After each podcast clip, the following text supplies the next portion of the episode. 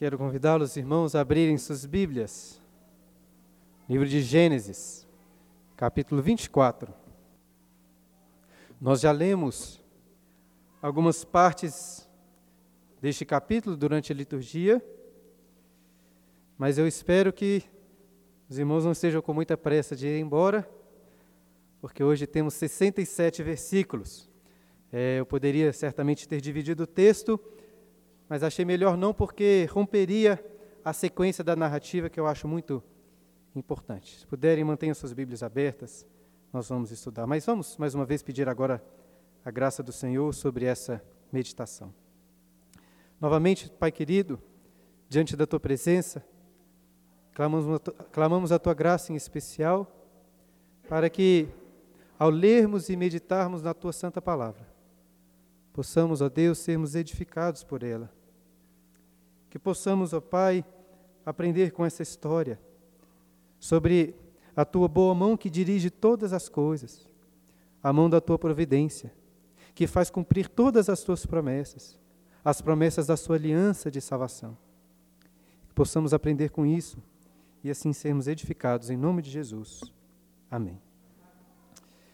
Quando nós meditamos sobre o primeiro de todos os casamentos, lá em Gênesis capítulo 2, eu citei um filme musical que eu gosto bastante, que se chama O Violinista no Telhado. É um musical que tem muito a ver com casamento e com tradições.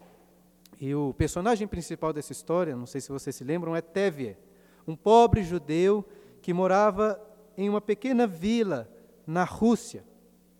E quando Tevye era mais novo, os seus pais arranjaram um casamento para ele com uma moça chamada Golde. E em um determinado momento da história, refletindo sobre o amor, Tevia pergunta para sua esposa, cantando, já que é um musical, ele canta perguntando a ela: Golde, você me ama? Você quiser, depois pode procurar essa música na internet. O título é Do You Love Me?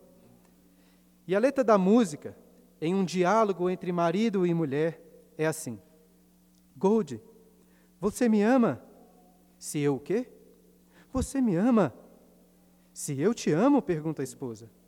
Por 25 anos eu lavei suas roupas, cozinhei suas refeições e limpei sua casa. Dei a você filhos e tirei o leite da sua vaca. Depois de 25 anos, por que falar sobre amor agora? E o marido continua: Golde, a primeira vez que eu a vi, foi no dia do nosso casamento. Eu estava com medo, nervoso, mas meu pai e minha mãe disseram que nós iríamos aprender a amar um ao outro. E agora estou lhe perguntando: Golde, você me ama? Eu sou sua esposa, ela diz. Eu sei, mas você me ama? Ela continua: Se eu amo, por 25 anos eu morei com ele, briguei com ele, Passei fome com ele. Por 25 anos minha cama é dele. Se isso não é amor, o que é?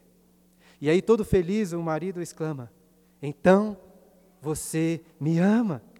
E ela respondeu: Eu suponho que sim. E eu suponho que amo você também, diz a esposa. E assim, a música termina com os dois cantando juntos. Isso não muda nada. Mas ainda assim, depois de 25 anos, é bom saber. Preparando este sermão, me lembrei dessa canção quando li o último versículo deste capítulo, versículo 67.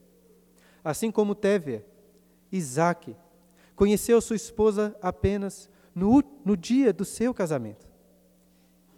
E o texto diz que Isaac levou ela para sua tenda e a tomou por mulher. E só depois é dito: ele a amou. Ou seja, o amor não foi a causa, mas a consequência deste casamento. Eu acho que, eu não acho que o, o Antigo Testamento nos ensina que os casamentos devem necessariamente ser arranjados. Não é assim. Mas o fato é que estamos diante de um capítulo enorme que narra o casamento arranjado de Isaac e Rebeca. Até li um comentarista que diz assim: interessante que o maior capítulo de Gênesis é uma narrativa detalhada de um casamento. E não, vamos dizer, da criação do mundo ou da aliança com Abraão. Dessa forma, ao lermos esse capítulo, iremos aprender diversos princípios sobre o casamento, que servem tanto para aqueles que estão casados como para os solteiros. Contudo, veremos que o tema central do capítulo não é o casamento em si, mas a providência de Deus, dirigindo todas as coisas para cumprir a sua aliança, que inclui este casamento. E o versículo 1 começa dizendo: Era Abraão já idoso, bem avançado em anos, e o Senhor em tudo o havia abençoado. Alguns aqui na igreja, que Deus, que Deus tem abençoado com a longevidade, podem, como Abraão, olhar para trás, refletir sobre muitas coisas na sua vida. Abraão já estava idoso, mas era um velhinho bem feliz. Apesar das dores, ele podia olhar para trás e perceber o que Moisés registra aqui: o Senhor em tudo o havia abençoado. De fato, todas as bênçãos que Deus havia prometido estavam se cumprindo com muita generosidade. Eu fico pensando como deve ser bom ficar velhinho, olhar para trás e perceber claramente a bênção de Deus. Mas, nesses momentos, também é importante olhar para frente, pois, ainda que você, velhinho, não vá continuar fazendo parte da história, você deve se preocupar com as próximas gerações, com seus filhos, com seus netos. E é exatamente com isso que Abraão está preocupado em seguida. Olha só a partir do versículo 2. E hoje, irmãos, em especial, é muito importante que você se esforce para acompanhar atentamente a leitura do texto. São muitos versículos. Para acompanhar o sermão, deixe a sua Bíblia aberta e acompanhe. Versículo 2.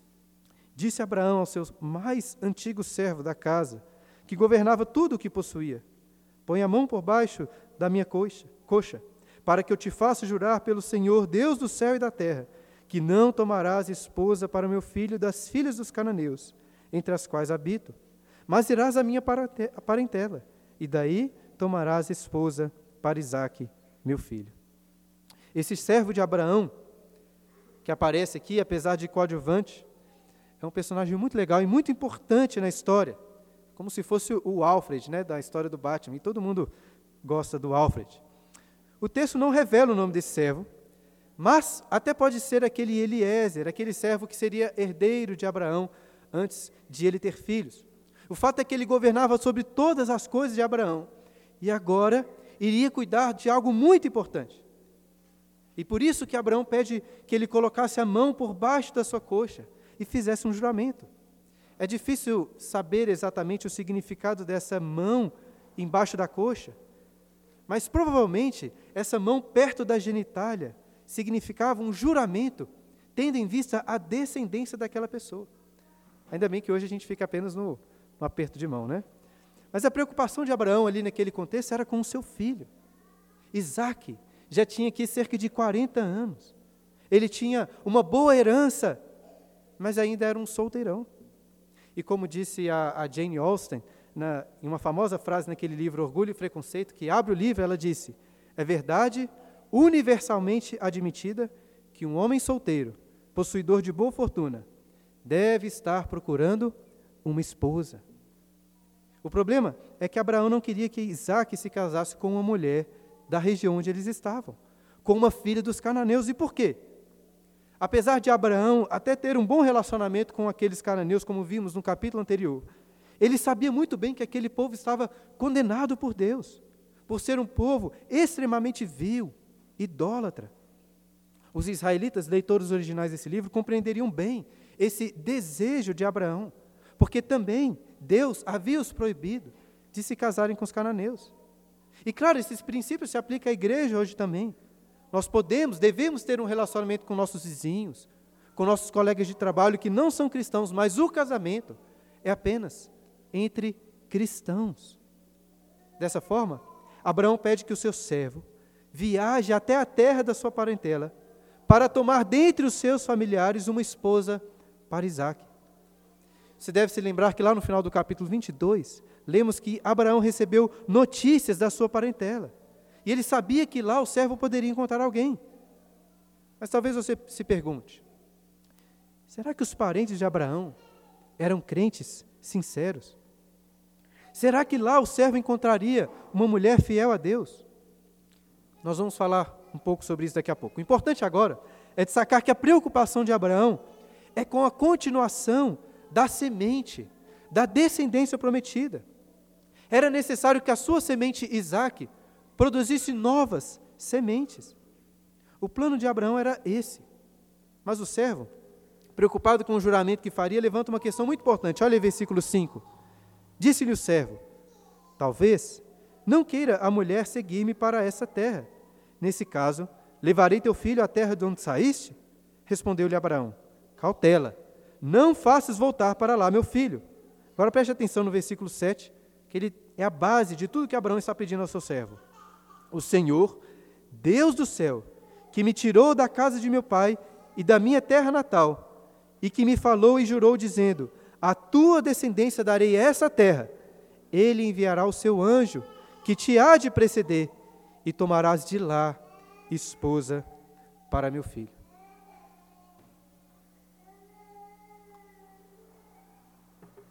Note que Abraão estava aí bem confiante que o servo seria bem sucedido em voltar com uma esposa, porque ele acreditava que Deus, olha só, enviaria um anjo antes do servo, queria preparar tudo. Ainda assim, na possibilidade de a mulher não querer seguir, Abraão enfatiza, versículo 8 e 9: Caso a mulher não queira seguir-te, ficarás desobrigado do teu juramento. Entretanto, não levarás para lá meu filho. Com isso, Pôs o servo a mão por baixo da coxa de Abraão, seu senhor, e jurou fazer segundo o resolvido. Então, mesmo confiante nessa empreitada, no sucesso dela, Abraão, mais do que ninguém, sabia que não seria fácil para aquela moça deixar a sua casa, os seus parentes e a sociedade, porque não foi fácil para Abraão. E caso isso acontecesse, Abraão disse que o seu servo estaria desobrigado, mas enfatiza: não leve para lá o meu filho. Abraão não sabia ainda ao certo como as promessas de Deus iriam se cumprir, mas ele sabia que a bênção de Deus estava naquela terra de Canaã. Deus tirou Abraão da sua terra e da sua parentela. Voltar para lá não era uma opção. E assim, considerando todas essas coisas, o servo fez o juramento e seguiu a viagem, como vemos a seguir. Olha versículo 10. Tomou o servo dez camelos do seu senhor e levando consigo de todos os bens dele, levantou-se e partiu rumo da Mesopotâmia, para a cidade de Naor.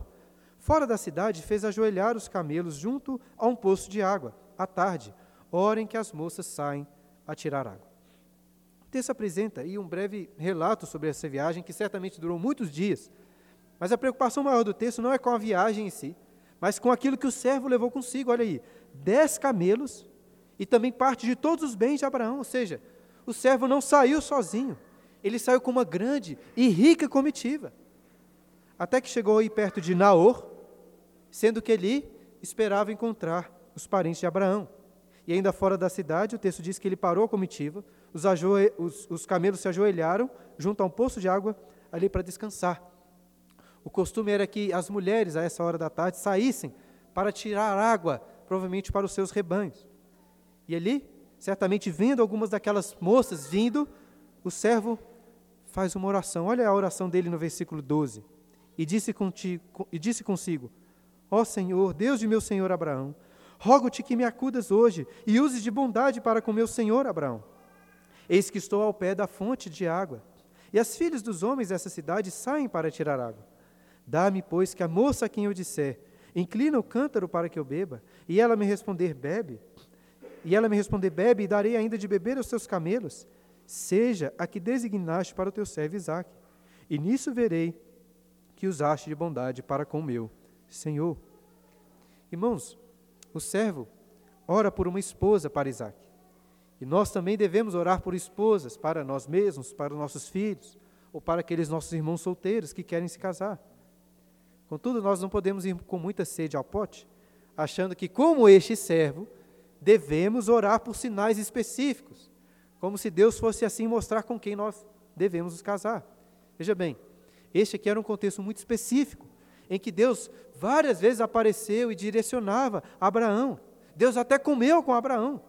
O servo sabia dessas coisas. Sabia também que o anjo de Deus estava diante dele. E é dentro desse contexto que para ajudar na tarefa de achar uma esposa para Isaac, o servo pede uma espécie de sinal para o Senhor. E é claro que Deus não precisava, não era obrigado a atendê-lo dessa forma, mas não custava nada o servo pedir. E um detalhe importante é que o servo não pede aqui por um, extra, um sinal extraordinário, como por exemplo aquele famoso sinal lá de Gideão com a lã molhada. O servo não está pedindo por um sonho miraculoso, por uma luz que descesse sobre aquela mulher escolhida. O servo é muito sensato, porque ele pede um sinal que testificaria o caráter da pretendida, da pretendente. Ele era um estrangeiro e pede para que aquela mulher estivesse disposta a tirar água para ele. Agora, isso seria relativamente fácil, mas além disso, ele pede por uma mulher que, além de oferecer água para ele, oferecesse dar água a todos os seus camelos. Eu não conheço muitas coisas sobre camelos, mas uma coisa que todo mundo sabe é: camelo bebe muita, muita água. E eram dez camelos. Ou seja, a mulher que fizesse isso estaria revelando um caráter extremamente generoso, hospitaleiro. Abraão era um homem muito hospitaleiro, como vimos em Gênesis 18. Certamente o servo estava à procura de alguém assim. Se ela cuidasse bem dos camelos, certamente iria cuidar bem do seu marido. Jovens solteiros aqui, essa é uma boa dica, uma boa forma de você buscar uma esposa, um bom princípio. Versículo 15. Considerava ele ainda quando saiu Rebeca, filha de Betuel, filho de Milca, mulher de Naor, irmão de Abraão, trazendo um cântaro ao ombro. A moça era muito formosa de aparência, virgem, a quem nenhum homem havia possuído. Ela desceu à fonte, encheu seu cântaro e subiu. Sabe aquelas histórias de livros ou de filmes com muitas coincidências? Parece até que o autor ou o diretor está forçando a barra na história. Até estava lendo ontem no hospital uma história assim, um livro maravilhoso escrito por, por Charles, pelos Charles Dickens. É, e, e, o Charles Dickens é muito conhecido por, por fazer isso. Né? Uma pessoa sai na rua para procurar alguém e logo encontra exatamente aquela pessoa que ela estava procurando. E parece que nós temos um pouco dessa coincidência aqui na história de Gênesis. Mal o servo terminou de orar, quem apareceu ali? Rebeca, filha de Betuel, filha de Naô, irmão de Abraão. Contudo, nós não chamamos isso de coincidência, chamamos de providência divina. O servo não sabia ainda dessas informações sobre a moça, mas ele certamente sabia o nome dos familiares de Abraão. Ele devia estar à procura, certamente, de uma como essa, uma filha de Betuel. Além, além disso, o texto apresenta aí outras credenciais importantes para Rebeca. O texto diz que ela era uma mulher solteira, virgem, e para colocar assim a cereja em cima do bolo, era uma moça muito formosa. Infelizmente, nós vivemos hoje em um contexto em que a beleza física é exageradamente valorizada, almejada em um relacionamento. Sendo que a Bíblia, por sua vez, nos alerta sobre o engano, sobre a vaidade da beleza. Você certamente não deve colocar isso como requisito principal quando estiver procurando um marido ou uma esposa. Por outro lado, eu acho que isso também não é uma desculpa para você ser completamente despreocupado com a sua aparência. Dentro do razoável é importante, tanto homens como mulheres se esforcem para cuidar do seu corpo, cuidar da sua beleza. Eu sei que tem uns caras aí que tem como salvar, né? São feios demais. Mas, pelo menos, podem passar um desodorante, colocar uma roupa adequada e contar com a misericórdia das mulheres. E as mulheres também devem se preocupar com isso. Preste atenção tanto antes como depois do casamento. A beleza, irmãos, é um atributo divino. Portanto, é uma virtude cultivar a sua beleza para o seu futuro marido e também para o seu atual marido. E vale ressaltar também que a Bíblia não entra aqui nos detalhes né, da beleza de Rebeca. Não fala que ela tinha cabelo lisos ou cacheado, não fala que ela tinha olho castanho ou azul. E eu ressalto isso porque é dever de todo marido ser cativo pela beleza da sua própria esposa. Seja ela magrinha, seja ela cheinha, seja ela loira, morena, seja como for. A sua esposa deve ser sempre, como o texto diz, formosa de aparência aos seus olhos. Só que eu acho difícil, né, dizer o mesmo aqui para as esposas, porque eu olho daqui de cima e só vejo maridos bem feios, mas pelo menos é seu dever, esposa, ser misericordioso, ser misericordiosa para com seu marido e ser atraído por ele, ser atraída por ele mesmo assim. Mas vamos continuar aí para saber o que Rebeca fez. Ainda faltam 50 versículos, eu serei um pouco mais breve nos próximos. Versículo 17. Então o servo saiu-lhe ao encontro e disse: Dá-me de beber um pouco da água do teu cântaro. Ela respondeu: Bebe, meu senhor. E prontamente, baixando o cântaro para a mão, lhe deu de beber. Acabando ela de dar a beber, disse: Tirarei água também para os teus camelos, até que todos bebam. E apressando-se em despejar o cântaro no bebedouro, correu outra vez ao poço para tirar mais água. Tirou e deu todos os camelos. O homem observava em silêncio, atentamente, para saber se teria o Senhor levado a bom termo a sua jornada ou não.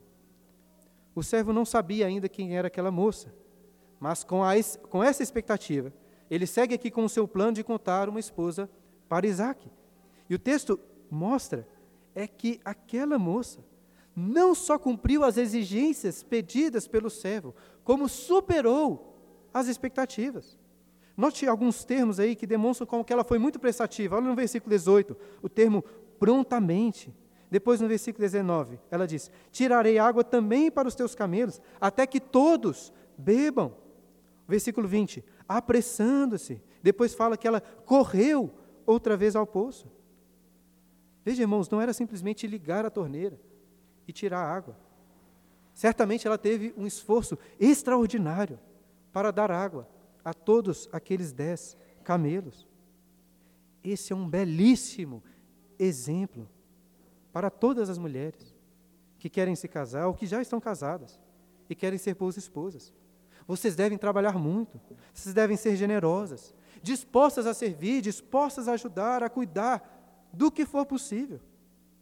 Nem a maior beleza deste mundo vai salvar uma mulher preguiçosa.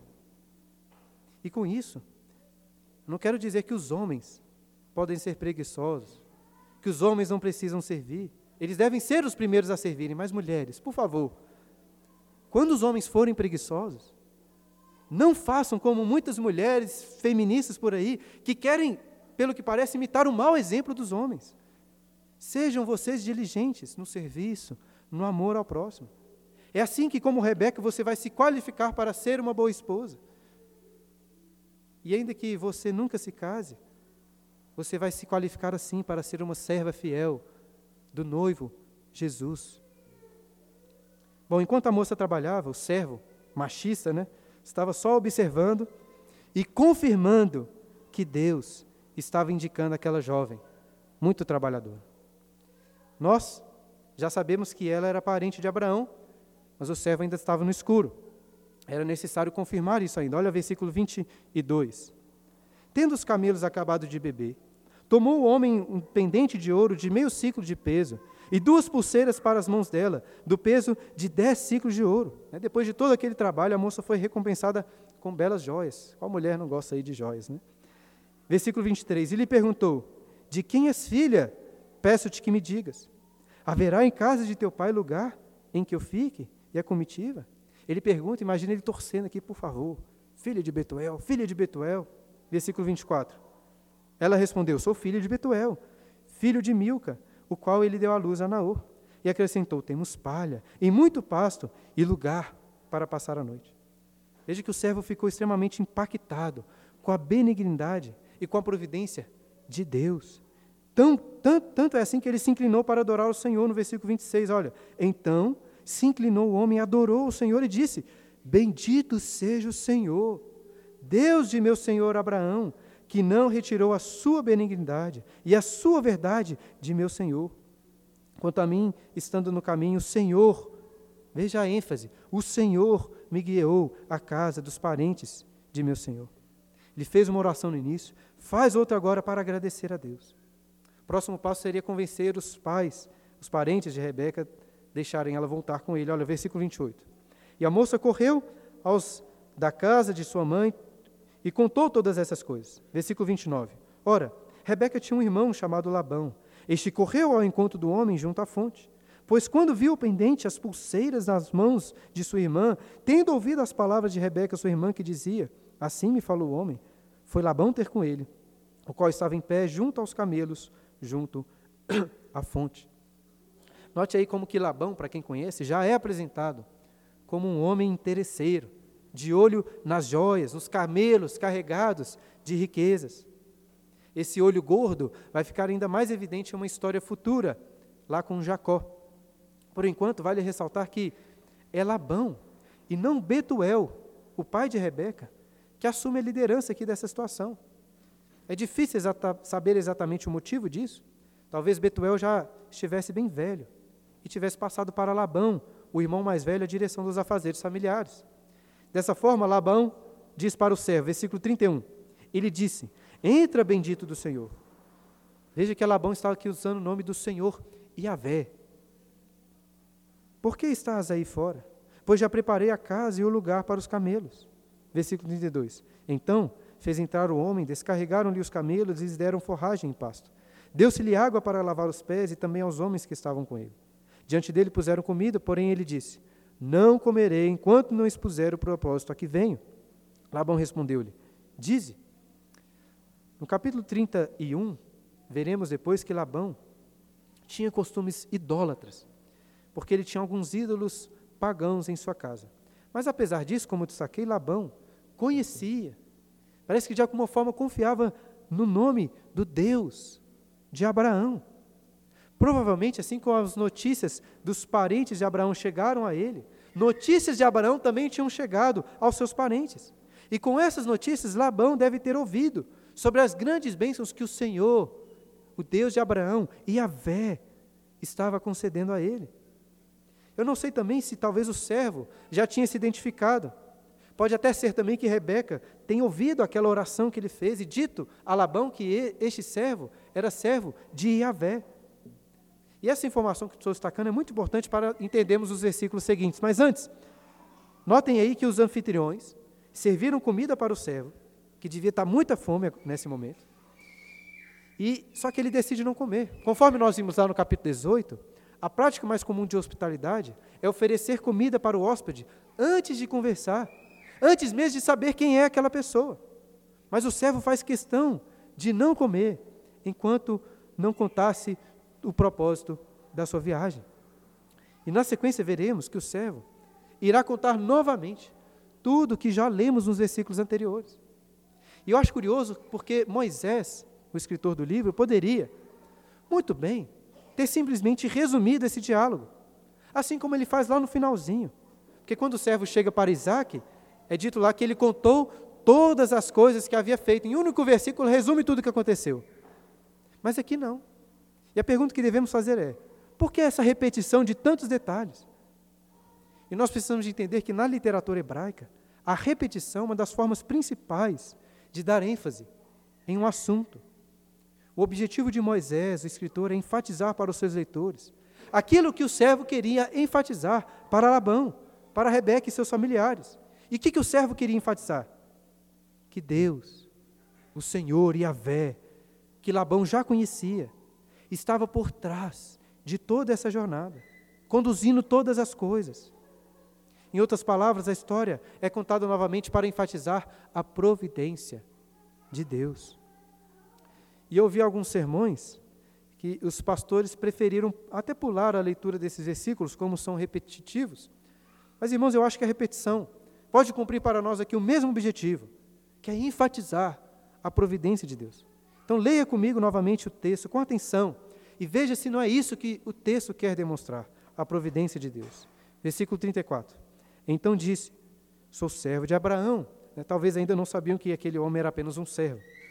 35. O Senhor, Yahvé, tem abençoado muito ao meu Senhor e ele se tornou grande. Deu-lhe ovelhas e bois e prata e ouro, e servos e servas e camelos e jumentos.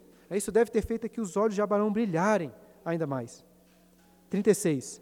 Sara, mulher do meu Senhor, era já idosa quando lhe deu à luz a um filho.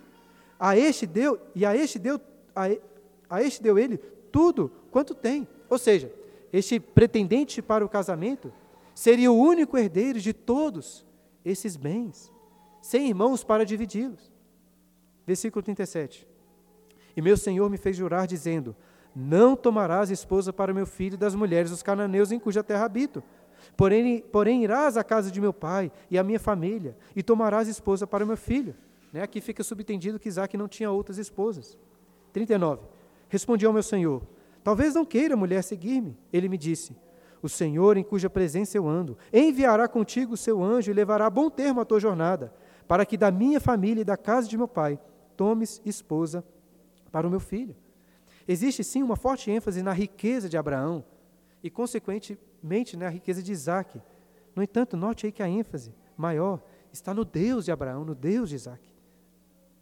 Versículo 41. Então, então serás desobrigado do meu juramento, quando fores a minha família, se não te derem.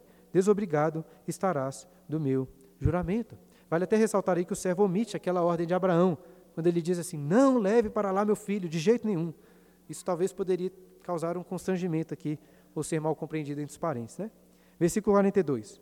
Hoje, pois, cheguei à fonte e disse comigo: Ó oh, Senhor, Deus de meu senhor Abraão, se me levas a bom termo a jornada em que sigo, eis-me agora junto à fonte de água.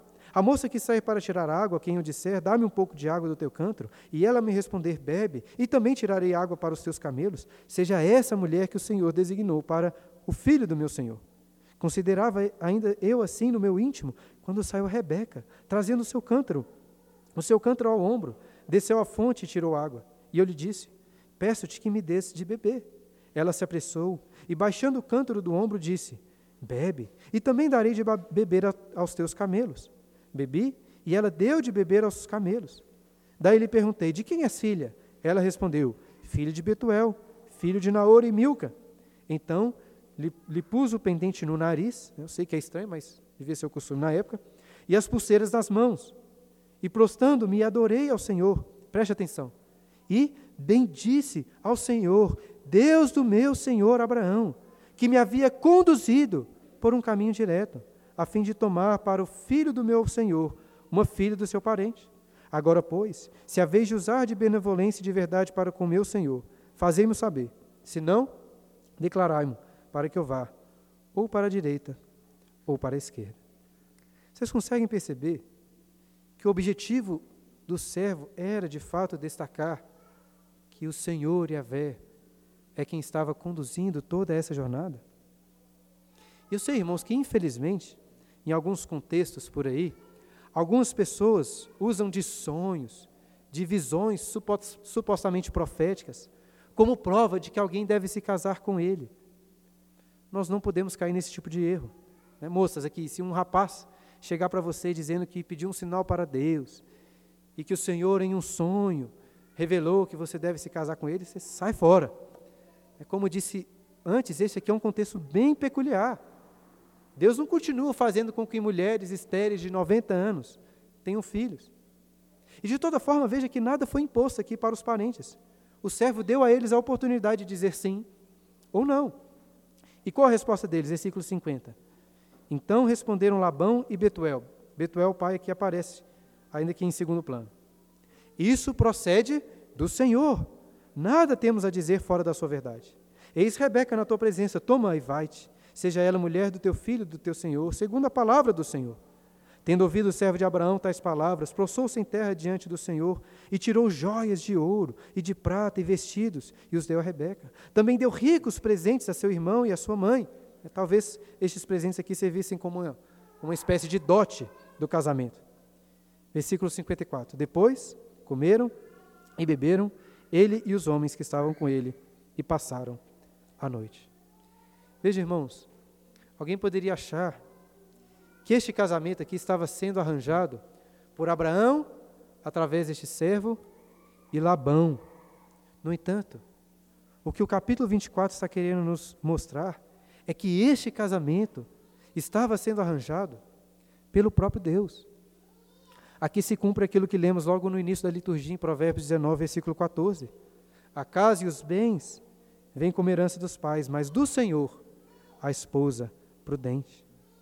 Deus está aqui cumprindo as suas promessas.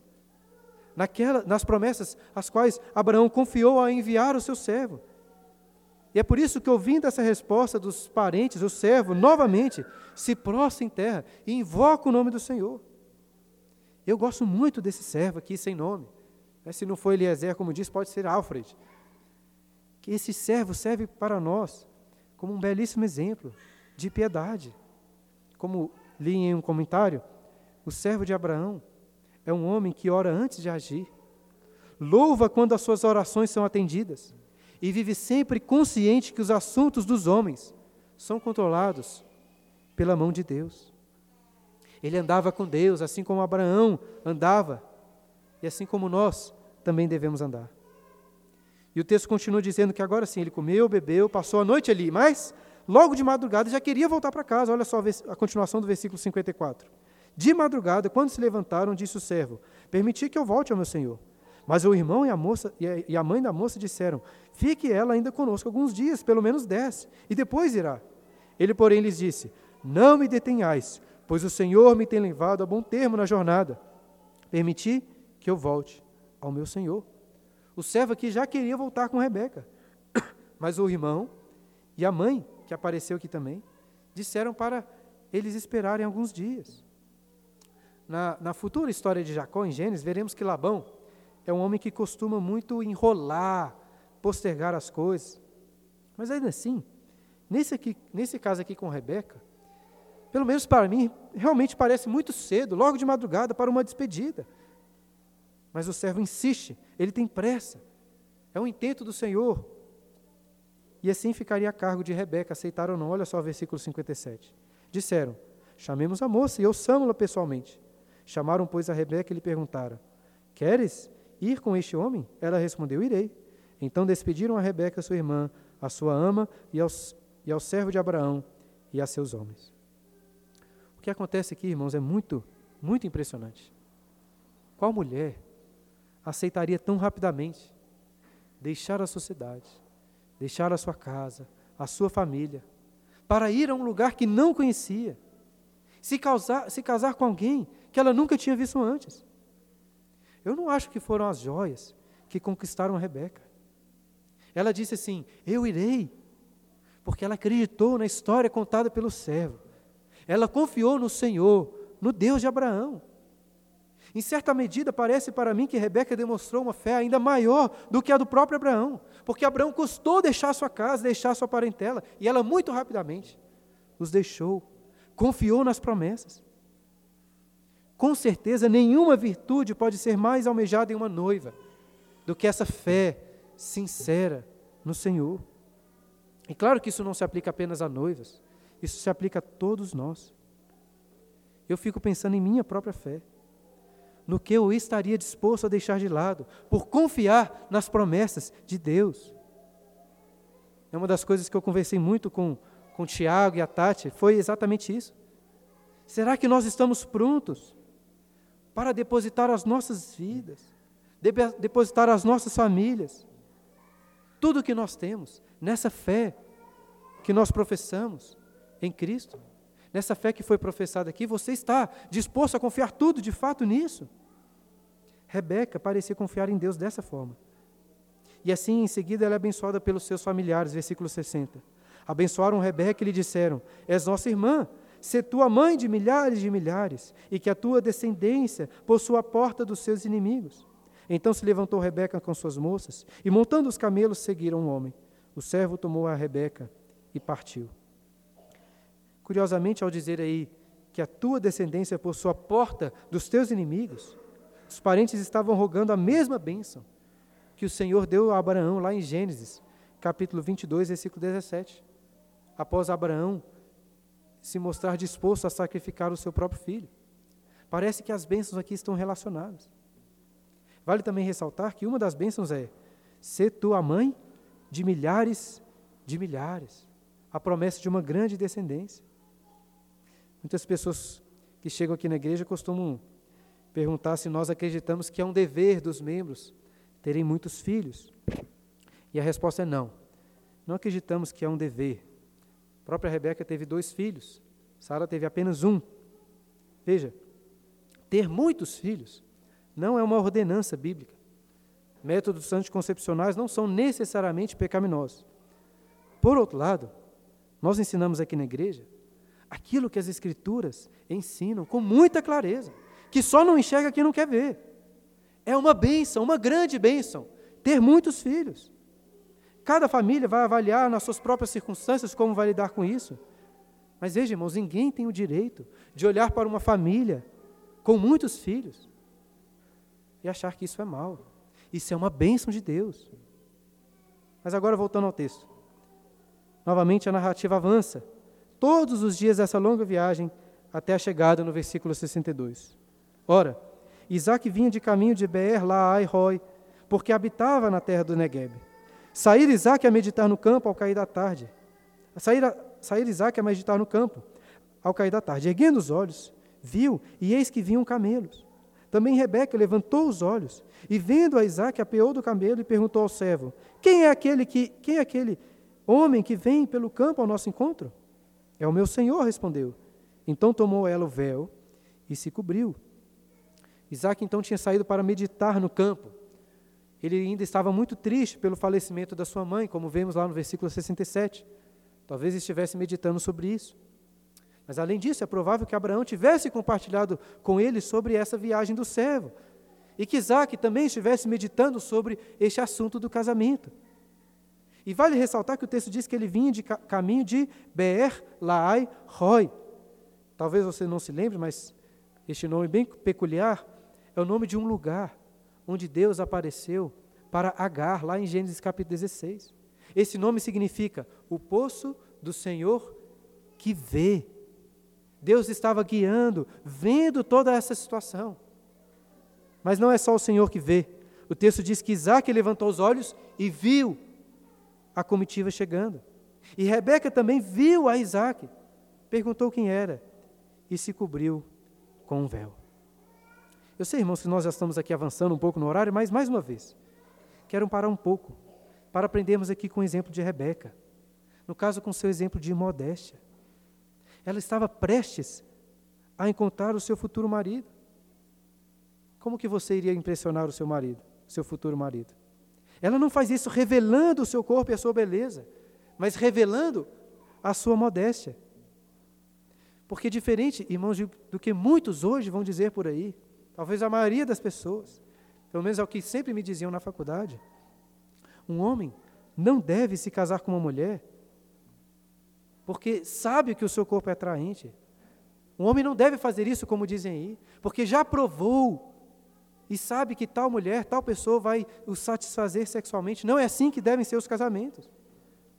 E mulheres, como que vocês querem cativar a atenção dos seus pretendentes? O que você tem de melhor a oferecer ao seu marido? É de, dependendo das fotos que você coloca, dependendo do jeito que você se veste, você estará dizendo que o seu corpo é o melhor que você tem a oferecer. E de fato você vai atrair muitos homens, homens carnais. A Bíblia, irmãos, não ensina que a Bíblia tem que, que as mulheres têm que usar um véu cobrindo todo o corpo. Mas a Bíblia ensina que as mulheres devem ser modestas em suas vestimentas. E a melhor parte da modéstia, de colocar um véu sobre a beleza do rosto e do corpo, é se preparar para o momento em que esse véu será tirado, como veremos a seguir. 66. O servo contou a Isaac todas as coisas que havia feito. Isaac conduziu até a tenda de Sara, mãe dele, e tomou a Rebeca. E essa lhe foi por mulher. Ele a amou. Assim foi Isaac consolado depois da morte de sua mãe. Após ouvir sobre tudo o que aconteceu, Isaac levou Rebeca até a sua tenda e consumou aquele casamento, descobrindo o véu, como se ele estivesse ali desfazendo o laço, abrindo a embalagem do presente precioso que Deus havia lhe dado para cumprir as suas promessas e também para consolá-lo pela morte da sua mãe. Rebeca agora seria a nova matriarca que seguiria a sequência, com a, com a, com a promessa. Como disse no início, assim como Teve, daquele musical, Isaac conheceu sua esposa apenas no dia do seu casamento. E só depois de ter se casado com ela, o texto disse: Ele a amou. O amor não foi a causa, o amor foi a consequência deste casamento. E ainda que não seja o caso de ninguém aqui, porque muito provavelmente você já amava o seu cônjuge antes do casamento.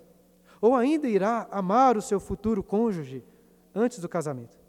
O fato, apesar disso tudo, é que o amor deve ser uma consequência ainda que seja causa, mas sempre deve ser uma consequência do casamento.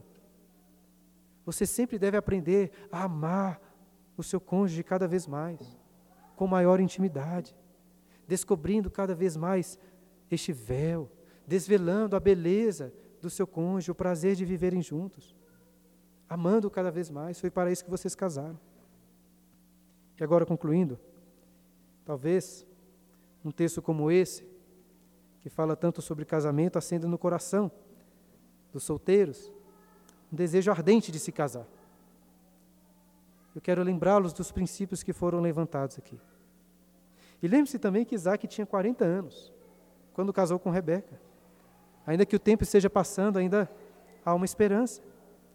Por outro lado, fica o alerta, não apresse as coisas.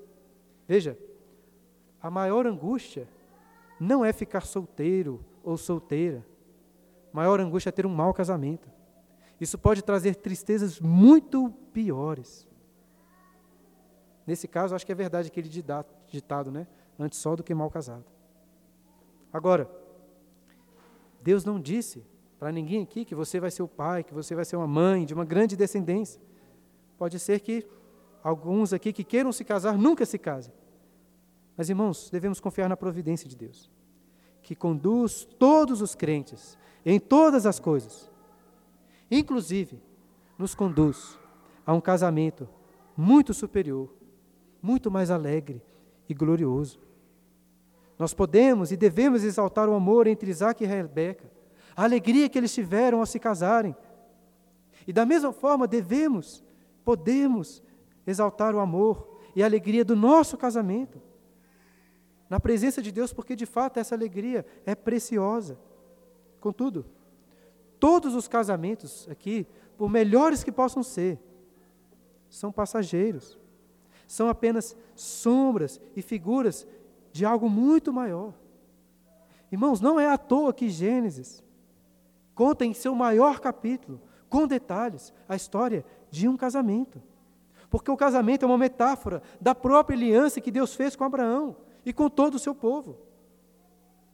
Todas as belas e românticas histórias de casamento são apenas um reflexo do glorioso casamento eternamente arranjado por Deus entre Cristo e a sua igreja. Agora, apesar de várias semelhanças, existe uma diferença fundamental entre este casamento de Isaac e o casamento de Cristo. Porque Isaac conheceu Rebeca apenas no dia do seu casamento e então passou a amá-la. Jesus, porém, nos conheceu e nos amou muito antes. Rebeca demonstrou desde cedo ser uma mulher virtuosa, mas Cristo nos amou ainda quando éramos seus inimigos. Você provavelmente se casou com seu cônjuge por ver nele alguma virtude, alguma beleza que lhe atraísse. Mas Cristo não viu nada de bom em nós. Pelo contrário, viu todos os nossos pecados, todas as nossas sujeiras. Ainda assim, Jesus veio para nos amar. Ainda que diferente de Rebeca, que disse sim, nós dissemos não, porque nós desprezamos a Cristo quando ele veio. No entanto, através da Sua palavra, pela ação do Seu Espírito, Ele mudou o nosso coração, Ele mudou a nossa vontade, para dizermos sim, eu creio, eu quero deixar tudo para me unir ao meu glorioso noivo.